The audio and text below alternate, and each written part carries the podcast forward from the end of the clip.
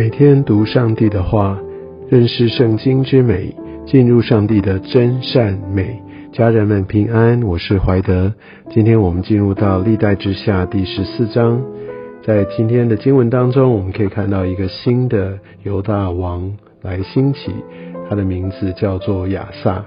那在一开始就讲到。亚萨年间，国中太平十年，在后面所记录的，其实也就是在呃来表彰，在这个太平的盛世当中，其实就是上帝呃他的保守。那为什么上帝会保守呢？就是在于亚萨他做了非常彻底的宗教改革，而且在对外这些外在的方面，他就来除掉外邦神的坛，他把秋坛也把它去除，来打碎柱像，来砍下木偶，这是在外面这个宗教仪式上面的，他禁绝这些呃外邦神的敬拜，把这些所有祭拜的都完全。全的拆毁，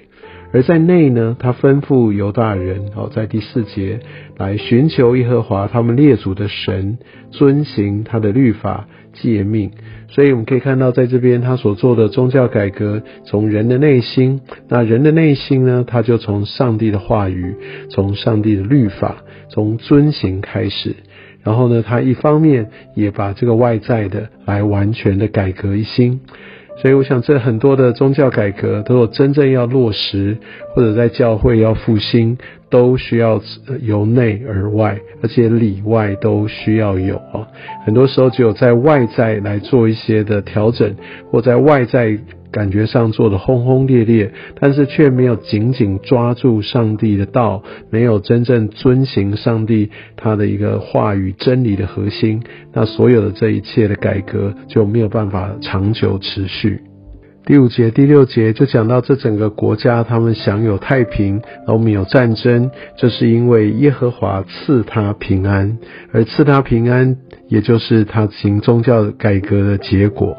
而他自己本身也抓住，呃，知道这一切的平安不是因为他自己的英明睿智，也不是因为他统治的力量，是因为来自于神。所以当他对上帝，呃，对他所拥有的这一切的太平，呃，是有一个正确的认识的时候，他就可以持守。许多人以为这个太平，以为属世的丰盛，呃，会在这当中迷失，以为这是自己。就像前两天我们所读的经文都讲到，好像这一切开始强盛了，当一切这个动乱过去之后，那个属灵的堕落可能会来得又快又急。但是我们可以看到亚萨没有，他在这边他是抓住的，他知道他想平安的缘由哦，是因为是神耶和华神赐给他们，所以他更加的来谨守遵行上帝的道。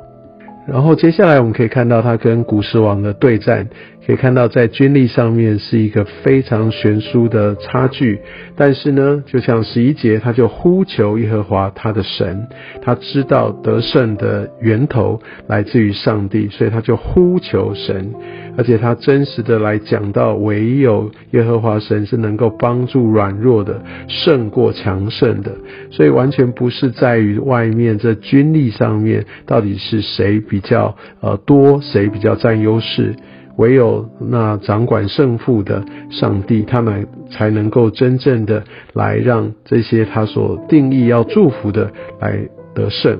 那我们可以看到，他真正的一切都仰赖在上帝的手中。哦，而且他知道他要奉上帝的名来攻击这个大军，所以他也不断的宣告要抓住神的心意。所以往往我们在一些征战当中，我们会寻求上帝的同在，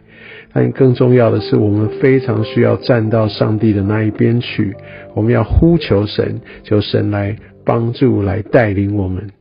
所以我们可以看到第十二节又再一次来讲到他获胜的原因，是因为耶和华使古时人败在亚萨和犹大人面前，再次的来强调，真正来决定胜负的来自于耶和华神啊。所以即使有这样一个悬殊的兵力，这耶和华也要使他来得胜。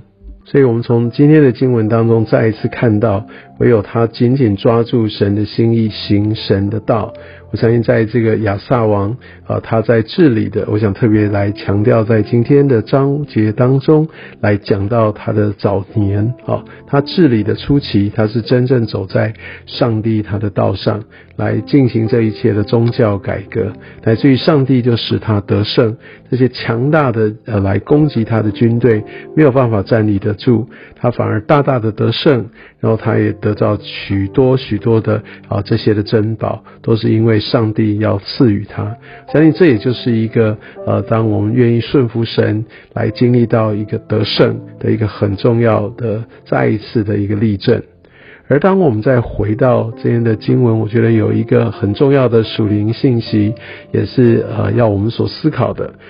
我不知道你有没有呃读到这段经文的时候，会有这样的一个疑问：诶，那他才刚开始呃做王位，那为什么？第三节讲到他要除掉外邦神的坛、丘坛，打破柱像，哈，砍下木偶等等的，好像这些东西都已经呃已经在那边存留一段的时间，而且也好像是主宰了当地的信仰，哈。那其实没有错，其实这些都是呃，甚至是从所罗门他的后期就开始了。所罗门那时候引进了非常多这些的外邦的人，甚至他也娶了非常多的啊这些外邦的女子，成为呃他的妃嫔哈。那其实。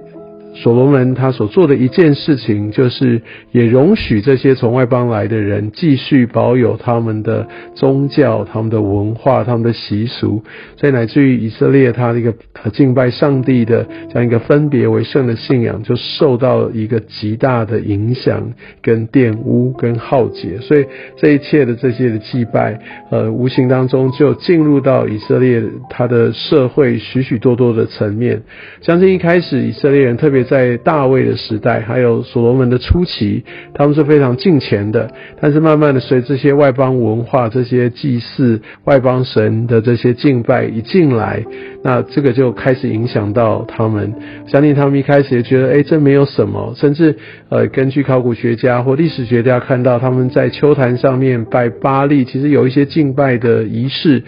方法跟敬拜耶和华神没有非常大的分别哦，所以慢慢的他们的心就被呃整个导引去了，所以我们必须非常谨慎的，我们不能觉得说，哎，这好像也没什么，哎，这世界好像也都这样做嘛，哦，反正我就是心里面我我我好像过得去就好了，哦，不可以这样子的。我们会非常需要很谨慎来分辨从神的道来来做一个辨别哦，要不然很容易就被这世界或者我们觉得好像呃因为没有太看重，所以基督徒就被这这个黑暗的势力所所抓去。另外来说，我们可以看到这些的外邦的这些的神等等，其实是已经好几代在那里。其实亚萨他呃绝对可以，就是说，呃，反正之前的人都已经这样了嘛，那我就好好做好现在的事就好。我如果现在我真的做太大的改革，特别是我刚呃接了这个王位，可能我还要保有的权利，我要位置要坐稳呐。我现在去做这些改革，一定会树立很多的敌人，有很多的敌党。我可以先不要这样做。但是我们可以看到亚萨没有，他是非常努力的、非常勇敢的、非常积极的去做，所以我相信，呃，历代志用今天的这个篇幅来表彰他，这是合神心意的，所以神大大的来赐福他，给了一个他在呃治理初期一个很重要的一个太平的时间，让在这个时期当中，他可以好好的来整顿、来来治理，然后来继续来兴建这些的坚固城。来自于让他跟古时的一个战争，他都可以大大的得胜。我相信这都是一个，因为他抓住上帝的真理，哦，他因为做耶和华神眼中看为正的事情，要带领整个百姓回归一个纯正的信仰，来敬拜那独一的真神，所给予他的一个极大的祝福。也真的求神透过今天的话语来提醒光照我们，愿上帝祝福你。